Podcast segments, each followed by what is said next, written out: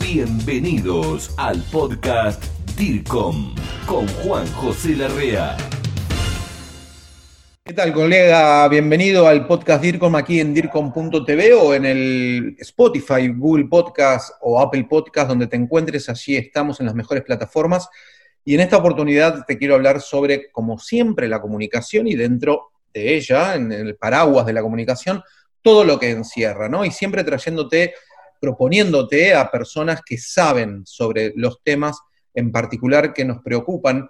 En este caso estoy con un colega que conozco hace mucho que se llama Diego Ontiveros. Él es docente universitario, facilitador, un especialista en branding, ¿no? Y así como te digo, especialista en branding, también comentarte que fue el compilador del el último libro que sacó Editorial DIRCOM, Acordate que somos un movimiento, una, asociación que no, no es simplemente un sello, sino que además produce hechos concretos, y entre ellos está la editorial DIRCOM.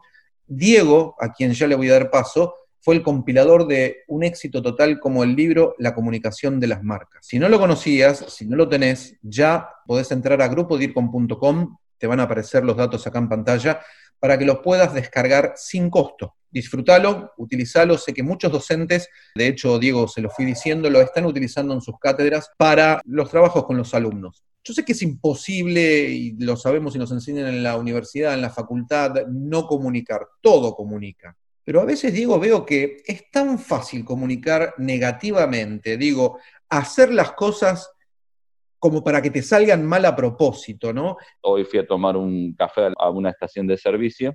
Eran siete personas donde solamente una servía y no había facturas, por ejemplo. Entonces, evitan ventas, ¿no? Es un poco la, charla de hoy que yo te venía a proponer. Era cómo ahorrar ventas. ¿Por qué las organizaciones ahorran ventas? Es contradictorio. ¿Qué quiere decir ahorrar ventas? No tener los recursos suficientes para cumplir el objetivo de ventas. O sea, vos las estás ahorrando. En un momento donde todos quieren hacer un posgrado, un máster, todo para vender más, hay gente que sigue ahorrando ventas. ¿Qué es esto de ahorrar ventas? Bueno, yo escribí algunas, algunas máximas que podemos nombrarlas. Me encantaría que nombremos algunas porque es muy cómico, colega, lo que va a decir Diego ahora en cuanto a sus máximas, las máximas que él hizo de cómo uno se juega en contra, ¿no? Lo que va a decir es una ironía muy grande y me gustaría que le pongas atención, porque después a Diego le voy a preguntar por qué piensa él que sucede esto en la pequeña, en la mediana y como dijo, en las grandes corporaciones también, si esto sucede por una cuestión de, jugarnos en contra, de falta de capacidad, de falta de preparación, pero lo voy a dejar para el final, esto se lo voy a preguntar después, ¿Cuáles serían esas máximas, Diego, que me llegan, eh, como decimos en Argentina, se me hace agua a la boca porque la verdad que dan mucha gracia y sucede, colega, esto sucede, incluso te vas a acordar y te vas a reír cuando Diego lo vaya mencionando algunas, de que esto te ha pasado en tu trabajo o te ha pasado cuando fuiste cliente, consumidor, usuario de alguna organización, ¿no? Este, dale, Diego, cuando quieras. La primera que pongo es, no escucha a los clientes, escucha a los clientes es básico, ¿no? En, cualquier capacitación de venta tenemos dos orejas, una boca, escuchar el doble de lo que uno habla y no lo escuchamos. El cliente te está solicitando. Y acá hay una máxima que también relacionada con Peter Drucker es escuchar los silencios. Es importante escuchar lo que no se dice en una conversación, que es lo que quiere el cliente, ¿no? Entonces, esa sería una, no escuchar a los clientes es ahorrar ventas porque no le estamos prestando atención Dos es lo que tiene que ver con comunicación interna, desatender la fuerza de ventas, los que trabajan en una organización, transformarlos en administrativos y en levantapedidos y no en ofrecer más de lo que se puede vender. Grupo DIRCOM, gestión del conocimiento latinoamericano en comunicación y por expertos latinos. También puede ser una segunda máxima, reducir y maltratar al cliente interno. El cliente interno da lo que recibe. Entonces, cuando vos le achicas la, la comisión y no le pagas por objetivo y va a trabajar por la mínima. Entonces, entender que a veces lo que ahorramos son monedas y no los billetes. Este, tiene que ver con eso, achicar los beneficios de la gente que trabaja con uno, es tirar en contra la fuerza de ventas, es ahorrar ventas. Seguimos ahorrando ventas. O bueno, lo que te estaba diciendo recién, que hace, hoy es hace ocho días que estoy esperando un pedido que te ponen un teléfono, un teléfono, un WhatsApp digital que no te comunicas y encima le ponen un nombre, ¿no? Llama a Laura, llama a Gala, llama a esto, y no te entiende. Entonces, evite los servicios postventa. Los servicios postventa de los mails también están colapsados, pero bueno, ¿dónde está hoy guardada la gente que estaba en los puntos de venta tradicionales trabajando? O sea, no dan abasto y no llega el pedido. Entonces, evitar el servicio postventa, el famoso SAC, servicio al cliente. Algunos dicen que, eh, relacionándonos, ¿no? Algunas, un poco de broma, la charla para, tener un poco la, la, intención de, pensar que en algunas organizaciones no hay recursos humanos, ¿está? ¿Qué es lo que hay? Inhumanos, ¿está? Lo que tenemos que ver es que a veces se maltrata al personal en estas cuestiones y por ahí vos vas a algunas oficinas porque no dan abasto y, el tipo descuelga el teléfono para que no le entre el llamado, lo bloquea, lo silencia, lo desconecta directamente y no suena y sigue pasando esto. Entonces, una máxima que podría ser demorar las entregas, ¿está? Las entregas, pensar que el cliente hace una semana que está sin el teléfono porque se rompió en este caso lo que hemos comprado. Sí. Eh, y, yo te diría una máxima mejor, una, una potencialmente, mejor no entregar los pedidos. ¿Para qué lo va a querer el pedido? Ya lo pago. Ya pasó la tarjeta, lo está pagando en, en, 10 cuotas, 8 cuotas, es una cifra interesante, pero ¿para qué lo vamos a entregar? Y esto es comunicación. Entonces, estamos haciendo acciones negativas, efectos negativos, le estamos dando oportunidades a la competencia. Ojo, lo bueno es cuando le pasa a la competencia y te viene a vos por el maltrato. Otra máxima que podemos decir es, Juanjo, a ver, bajar la calidad de los productos. Che, el alfajor que hacemos es muy rico, pero vamos a agarrarle un poquito más, porque en vez de chocolate, vamos a poner un empuje que parezca chocolate, le vamos a... No, yo a, siempre salta otro y dice, yo tengo una mejor idea. Achiquemos la hamburguesa, como la publicidad, ¿no? Bueno, achiquemos el alfajor. Los alfajores, el packaging sigue siendo enorme. Y sin embargo, cuando lo comes es de 45 gramos, lo que antes venía de 70. Y esto te pasa con la famosa sidra de fin de año. Antes venía de 910, ahora viene de 710. Sí, claro. O sea, bueno, entonces, básicamente, dos efectos de, eh, eh, de hecho, había una publicidad que hablaba de achicar el producto. Ojo que tampoco el consumidor se da cuenta si tenés una calidad en percepción y cuando la mejoras también es, un, problema eh, cambiar el posicionamiento. Entonces, reducir el gramaje de los productos es una política que muchas veces, aparte de la calidad, es otro de los, de los factores que, ahorran ventas, ¿no? Hay una que está buenísima que es no atienda reclamos y quejas de los clientes. no hace falta, no hace eh, falta. Directamente ¿Para qué? ¿Para qué? Porque si los clientes son quejosos, este, ¿para qué los vamos a seguir? van, a seguir lloviendo. Entonces, ojo, en épocas de bonanza, nosotros sabemos que muchas organizaciones no están capacitadas para atención de manejo de, quejas y reclamos, ¿no? Este, pero porque llueven las ventas. Hay que ver qué pasa cuando desaparece ese cliente que vos tenías, ese nicho que era tuyo y y, lo, captabas todo. Y tengo una que es buenísima, que es insultar a los clientes. Directamente, bueno, esto estaba Flora, ¿no? El personaje de Gasalla que se ponía en la línea, que ahora está con Susana, ¿no? Pero el personaje cuando hacía su programa Gasalla, Flora era el empleado estatal que maltrataba. ¿Por qué? Porque mandar al empleado estatal, ahora cambiaron las oficinas, pero no en todos lados, ¿eh? Nosotros vivimos en algunos lugares, no, pero eh, en altos tardan todavía ocho días, diez días en que te entreguen el, carnet de conducir. Pero básicamente eh, insultar a los clientes era lo que hacía Flora y, atender en esa valla, en ese lugar donde tomaba mate y le decía se van para atrás, era porque recibía ese maltrato y ese maltrato lo traslada en comunicación a, este, entonces toma mate detrás de la raya, que ahora vuelve la raya, ¿no? Con el tema este de la pandemia, estábamos todos atrás de la raya y guarda no estornude alguno porque salimos corriendo. La distancia este, preventiva, ¿no? Social y preventiva. Exacto, sí, sí, sí. Entonces, insultar a los clientes sigue pasando eh, en, muchas, en muchos lugares o directamente el silencio, ¿ah? que es como un insulto.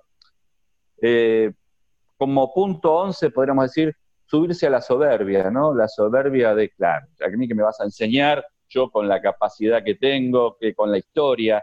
La soberbia es eh, antes de la caída, ¿no? Cuando vos te subís a la soberbia del conocimiento, porque uno eh, no le gusta a muchos que la gente lo contradiga y que te diga, che, mira, no tenés razón.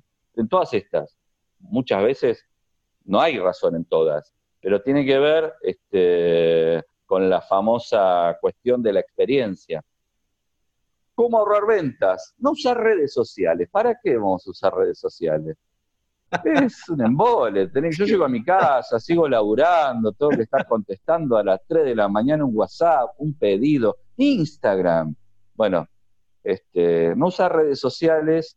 Este, yo comparto muchos profesionales que directamente no tienen eh, bajada la aplicación o en esa línea telefónica no tienen redes sociales porque con la capacidad que tienen de atender es imposible manifestar y responder y dar un turno. Otros profesionales aprovechan la oportunidad que te da que a las 3 de la mañana y al otro día lo contestás o le das una devolución. Pero no usar redes sociales hoy en día eh, o usarlas mal, también tiene que ver este, con el, concepto de ahorrar ventas. Entonces, cuando uno trabaja con, esto, y, también eh, podemos, aparte, eh, la 13 sería, no cumpla los pedidos, pero eh, peor todavía, entregue roto el producto. Entonces, básicamente, te llega un producto que no funciona, que no, que no sirve, y, ahí entras en una vorágine, porque el tipo por antes tenía el deseo de tenerlo, pero ahora le llega roto, le llega con problemas, eh, no es la foto, tenemos un montón de, fotografías que no coinciden con la promesa de lo que estás vendiendo, la promesa de la marca que después no la cumplís. Entonces, el 14 sería insatisfacer al cliente, ¿no? Yo cuando capacito digo, hay que no satisfacer, hay que deleitar. Pero en muchos lugares insatisfaces, se insatisface al cliente interno y al externo. Al interno con el maltrato esto de flora, atende mal al, que se van para atrás, y ella traslada al cliente externo eso. Entonces, hay una insatisfacción, una cadena de insatisfacciones constantes, eh, que bueno, esto es, es, lamentable. El 15, podríamos decir, apagar la marca. Apagar la marca es, ¿para qué vamos a hacer comunicación? ¿Para qué vamos a hacer publicidad? ¿Para qué vamos a hacer redes? Es ir apagando la marca y estas son decisiones donde eh, tiene que ver con, con una desidia interna. No innovar, por ejemplo, no innovar. ¿Para qué vamos a pintar la fachada del local, del comercio? ¿Para qué le vamos a dar nuevo uniforme a la gente? ¿Para qué vamos a buscar nuevas formas, nuevos productos? No innovar es una heladería que es lo que la destaca, tener helados nuevos todos los años. Si vas a Córdoba, si vas a, Mendoza, vos te saboreás un helado de, de vino, aunque después termines comprando el que te gusta a vos. Pero innovar significa eso, ¿no? Este, siempre estar pensando en dar, en mejorar. Bueno, hay gente que queda en, el tiempo y eso es ahorrar ventas. No innovar eh, también está relacionado con no actuar frente a la competencia. La competencia se pasa por arriba, la competencia eh, que tiene con, con sangre joven, la incompetencia de no enfrentar a la competencia.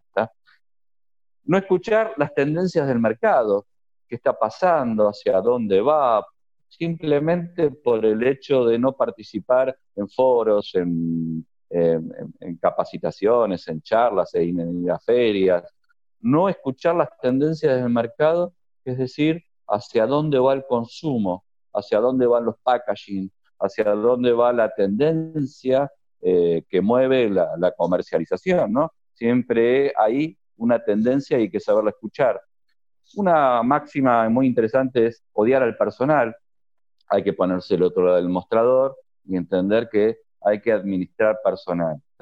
Cuando vos te, sos chico, te quemás con leche, ves una vaca y llorás. Pero hay que tener en cuenta que eh, administrar personal no es fácil, no es sencillo, pero son los que ejecutan el marketing diario en, todas las organizaciones y son los que crean valor. Y estamos en las organizaciones para crear valor. Entonces hay que tratar de manifestar cómo podemos mejorar la relación con el personal, ¿no? Porque es una cuestión de, muy, muy importante. Ningunear a los empleados, ¿está? Entonces hay una máxima de Tom Peter que dice, si tus empleados son infelices, es tu culpa, ¿está? Entonces, este, tiene que ver con, con todas estas cuestiones que ahorran ventas. Entonces, la idea es siempre el antimanual, hay una máxima de la máxima de las máximas, el antimanual perenne gracias a la incapacidad constante de los eh, constantes eh, creativos del ahorro de ventas. Eh, siempre hay gente que está fastidiando y ahorrando en, en, nimiedades cuando la intención es crear valor. Entonces reducimos la luz, no porque vino la cuenta de la luz, ahorrar luz es ahorrar ventas con la facilidad, está bien, ahora cambiaron las, luces, es mucho más sencillo, no se consume lo mismo, son ecológicas, duran más, de hecho las ciudades cambiaron eh, por las LEDs, eh, hay un ahorro de energía, pero antes de todo esto, eh, el ahorrar luz es ahorrar venta y esto pasa cuando te llega la boleta de la luz y lo que estás haciendo es apagando las luces y no mostrando los productos, los locales, cuando la arquitectura y la luz se llevan muy bien y, crean, crean, crean una muy buena relación. Cobrar enojado, cobrar enojado es cuando llamas a alguien para protestarle porque no entró el pago y bueno, es el mismo cliente, entonces tenés que tener una relación, una sintonía fina, podríamos decir, entre cobrar y volverla a vender al cliente, ¿no? Sí, claro, eso me pasa. Vamos con ¿Sí? ¿Qué te pasa? A ver. No, no, me pasa seguido que me cobran con mala cara cuando pareciera que me están haciendo un favor y el favor lo estoy haciendo yo como cliente pagando el servicio que, o producto que estoy adquiriendo.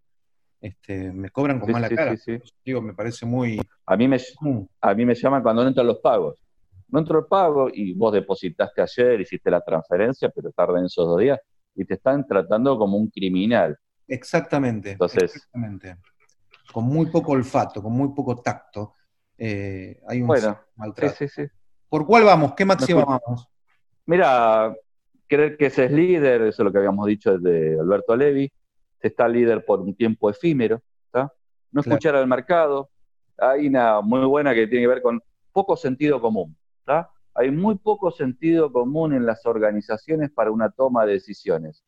Eh, qué sé yo, a veces que en algunas compañías ya los viernes son casual, ya dejamos usar traje, ya estamos todos con un lenguaje más llano, y sin embargo, qué sé yo, una madre que tiene que ir a ver al hijo en un acto escolar, le estás diciendo no, porque te tenés que quedar, porque tal circunstancia. Eh, todos estos, estos elementos que pasan en las organizaciones y hay que tener en cuenta el machismo en las organizaciones, ¿no? Eh, hoy que están cambiando las organizaciones eh, en el sentido de una apertura hacia nuevos liderazgos. Lo que podríamos cerrar todo esto es pensar en los liderazgos negativos los liderazgos negativos en las organizaciones son pésimos, entonces eh, tener en cuenta que el liderazgo negativo en una organización se traslada a todo el organigrama. No pensamos, todavía siguen pensando en... Eh, en pirámides, y no estamos hablando de organizaciones horizontales, donde hoy todos tenemos la misma información, el colaborador tiene más información que el líder, y el líder eh, negativo, exacto, no quiere compartir, no quiere enseñar, no aprende, no aprende del colaborador que sabe más que en redes sociales. Porque pero básicamente es el paradigma anterior, ¿no? Exacto, el liderazgo negativo sigue vigente, entonces no es suerte hacer la venta, sino que es esfuerzo.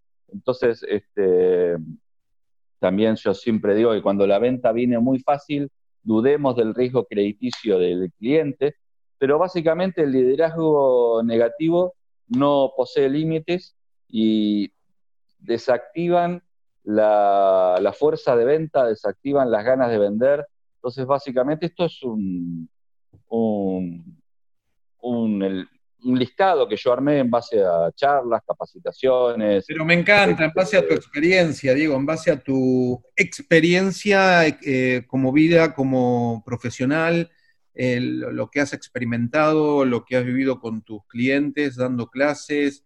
Eh, por eso me, parecía formidable que las relates, insisto, van a estar todas anotadas en la página web también. Vas a tener los enlaces en los podcasts y en el canal de YouTube Diego, como para ya terminar, agradecerte mucho este tiempo. Tus datos fueron saliendo eh, durante el transcurso de esta entrevista. ¿Qué mensaje le puedes dar a los colegas que en este momento te están escuchando luego de contar estas máximas de la comunicación negativa o estas ironías máximas de la comunicación negativa? Eh, ¿Qué mensaje nos darías para terminar como reflexión? Mira, las modificaciones en los liderazgos negativos se pueden hacer, hay que hacer un trabajo de, recursos humanos donde en las organizaciones se hacen los famosos relevamientos 360 grados, se trabaja con los colaboradores a puertas abiertas eh, y, y, bajarse de la soberbia, ¿no? Entonces, yo creo que acá el ego, cuando es demasiado fuerte, golpea y lastima a los demás. Lo mejor que lo podemos pasar son liderazgos que tengan la capacidad de autocrítica y de, aprendizaje, ¿no? Y sobre todo en esta época de, situación donde las organizaciones están vivas gracias a las personas que las componen, a los que le ponen el, día a día, que salen a la calle, que siguen trabajando en todas las instituciones que están activas. Imagínate hoy el valor que tiene una enfermera en un hospital y que, bueno, muchas veces está ninguneado Enfermera, personal de salud, vigilancia, eh, fuerzas especiales, eh, limpieza, ¿no? La personal de limpieza que recolectan los residuos en las calles, que barren, que desinfectan. Sí, sí, claro, muy bueno ese punto, sí. Hay que tener en cuenta eso, ¿no? Y fortalecer eso. Y bueno, hoy lo estamos aplaudiendo, los estamos aplaudiendo a las nueve de la noche, ¿no? Básicamente yo creo que esto va a ser superado, va a tardar su tiempo, pero va a volver una nueva realidad, una nueva coyuntura, un nuevo sistema, algunos ya hablan de otra nueva economía. Vamos a ver qué pasa. Este, también hay una puja de poderes internacionales, eso lo, veremos cómo, cómo se desarrolla. Pero a mí me gusta siempre el anillo que tenía un importante dirigente de la AFA que decía todo pasa, todo pasa, hay que tener paciencia, tiempo recurrir a esta creatividad para, poder encontrar una salida. Y bueno, la risa es un elemento fundamental, crea energía positiva, empatía, y, empatía y, la risa es un elemento de comunicación muy importante para Henry Bergson, ¿no? Tiene un texto, y de hecho Freud también estudió con el chiste, en 1905 sacó un texto sobre el chiste, y, es muy importante la risa, el buen estado de ánimo, la capacidad de la alegría, y eso es muy importante a la hora de cuando uno ingresa en este, en este sistema de pandemia, que no es una guerra, no hay una ciudad devastada, hay una economía en crisis, hay un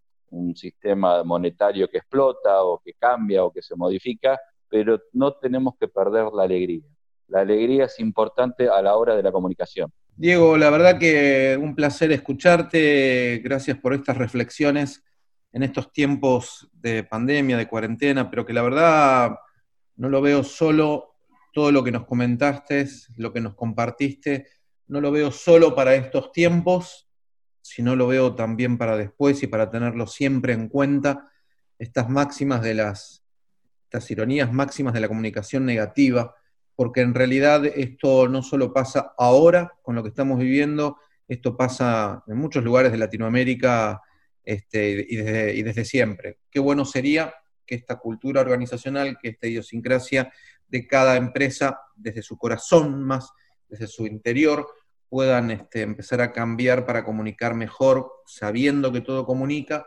y que, como dijo Diego en este cierre, se haga con felicidad, con una sonrisa, con una, con un demostrar, con un contagiar de que lo que estoy haciendo lo estoy haciendo con, ganas, con pasión, cumpliendo, eh, con alegría. ¿no? Diego, te mando un abrazo DIRCON muy fuerte. Te eh, deseo y gracias por la pasión, por la comunicación que vos también contagiás, Dieguito. Nos estamos viendo. Te mando un codo, un codo con afecto. Nos vemos, hasta pronto. Esto fue el podcast DIRCOM. Pasión por la comunicación y la gestión. Grupo DIRCOM. Hablamos de comunicación en español. Hasta la próxima.